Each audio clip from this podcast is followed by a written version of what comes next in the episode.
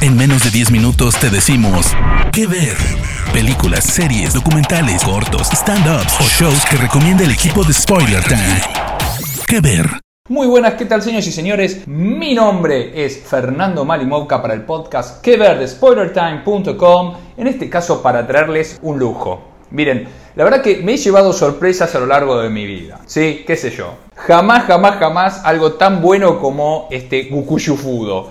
Gokushu Fudo, que eh, viene del japonés El camino del amo de casa, ha sido traducido en Netflix como de Yakuza a amo de casa. Es una locura. Es como agarrar lo más raro y, ponerle un poquito de raro y un poquito de raro y un poquito de raro y tenemos como una cosa rara que es rara, una ensalada de lechuga con lechuga, digamos. ¿De qué se trata este anime? Vamos a dar un poquito de contexto, el Genchi. Eh, se trata de la historia, que esto viene obviamente de un manga, que nos cuenta la historia de Tatsu. Tatsu es un yakuza conocido como dragón inmortal. ¿Qué pasa con este Tatsu? Que se casa. Básicamente descubre el amor. Al enamorarse de una persona que tiene un trabajo estable, que gana muy buen dinero, él decide en la distribución de tareas, luego además de haber sido de que él era yakuza, no es desconocido por su mujer, por las obvias razones de que está absolutamente y totalmente tatuado. Entonces, ¿qué ocurre? Tatsu ahora es el quien se, que se ocupa de absolutamente todo lo que tiene que ver con el aseo, las compras y mantener el hogar, lo cual es un trabajo muy loable en cualquier circunstancia que se la plantee.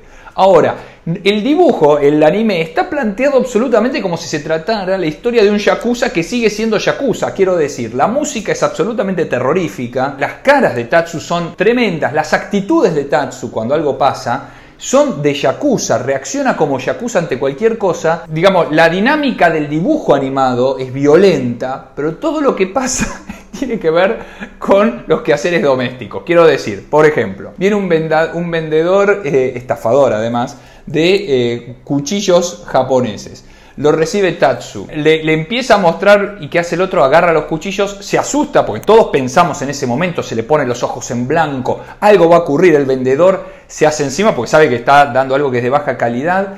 Y no, Tatsu finalmente lo que hace es preparar comidas, porque tenía que probarlos. Ocurre eso. Tiene uno de estos robotitos que tienen que eh, que, aspiradoras, ¿vieron los robots aspiradoras? Bueno, perfecto. Tiene un problema con el robot aspiradora, termina todo destruido. Eh, se le cae el vino encima y entonces es como que está sangrando y él lo vive todo como si fuera una deshonra total de haber sido derrotado por un oponente que ha invadido su casa. Y ahora, ¿qué, qué, es además lo interesante? Porque cuando uno tiene estas cuestiones sorpresivas o que de alguna manera repiten en cuanto a las actitudes del dragón inmortal, que además todo el mundo lo reconoce, muchos lo reconocen cuando va caminando por la calle, de hecho está con su discípulo que lo, que lo sigue por todos lados, Masa, y que le tiene todo el respeto absolutamente eh, con él, y que ahora Tatsu lo intenta llevar sin querer, porque no es que dice vamos a dejar de matar, sino que él, para él ya ese universo no existe, solo que continúa con sus actividades, con sus actitudes. Todo él lo vive como si fuera de esa manera, con esa intensidad, y podría ser repetitivo, que eso es lo que voy, el dibujo animado.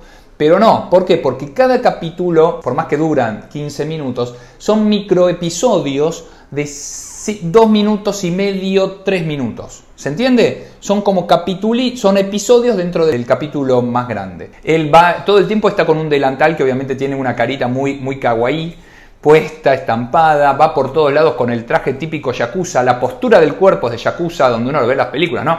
Que está erguido pero con la cabeza como ladeada todo es yakuza, pero para ir a comprar berenjena, carne, eh, todo es así. Todo muy gracioso, muy delirante. Tenemos estos personajes también. La mujer, la esposa, que se llama Miku, que es una diseñadora. Nuevamente, eh, es una otaku porque es fanática de, las Magical Girl, que está, están los muñequitos por todos lados y, y, obviamente Tatsu tiene que protegerlos que no se rompan. Se lleva muy bien con los chicos Tatsu.